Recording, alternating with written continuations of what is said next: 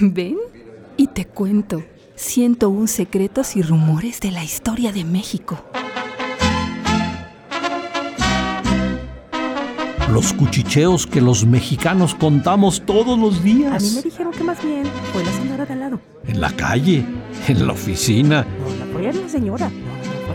En el transporte público. Mira, yo no estuve ahí, pero a mí me contaron. Lo que corre como pólvora de boca en boca. Eso con lo que nos explicamos a héroes y villanos. 101 secretos y rumores de la historia de México.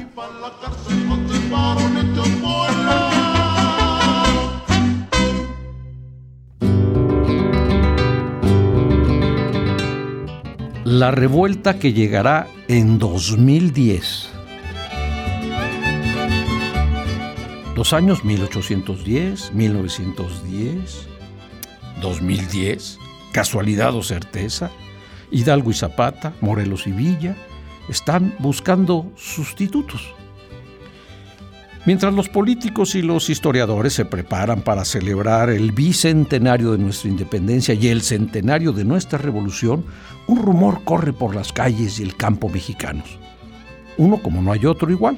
No, no se trata de ninguna historia festiva, no, no, sino todo lo contrario se dice en todos lados y a todas horas, lo que viene no será una fiesta, será un levantamiento social.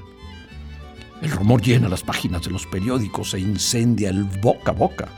La gente no aguanta más, la situación económica está peor que nunca. El desempleo, el hambre y la falta de oportunidades atizan el dicho. Se viene una nueva revolución que si se trata del destino, que si somos un país de ciclos históricos bien definidos, que si la mera coincidencia servirá para catalizar el descontento. En la sierra ya están listos, en varios estados ya tienen armas, incluso hay grupos preparados en las grandes ciudades. argumentos como estos recorren de norte a sur el grueso de la patria. El narco está de acuerdo, dicen unos. Hay sectores del ejército que se rebelarán, dicen otros. La gente ya no aguanta, aseguran todos.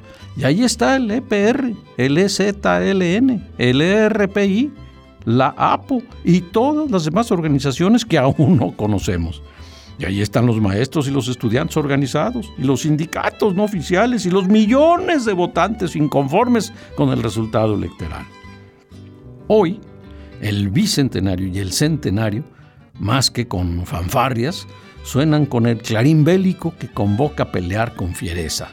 Nos vemos en el 2010, dicen las pintas en las calles, los comunicados de las organizaciones guerrilleras, los cuadernos de las escuelas, los mensajes que navegan libremente por Internet. Nos vemos en el 2010. La frase se ha vuelto un rumor incontrolable y la consigna de todos los movimientos populares que pensaron que ese año era como la oportunidad para la azonada.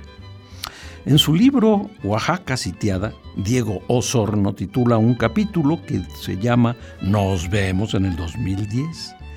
En este, el rumor del que hablamos adquiere voz propia y se muestra desde los más diversos puntos del país, desde Coahuila y Sonora hasta Oaxaca y Chiapas.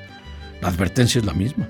Uy, la nueva revolución ocurrirá en ese año, aunque ya empezó, según dicen también. Claro, Dicen, dijeron, rumores, solo fueron rumores.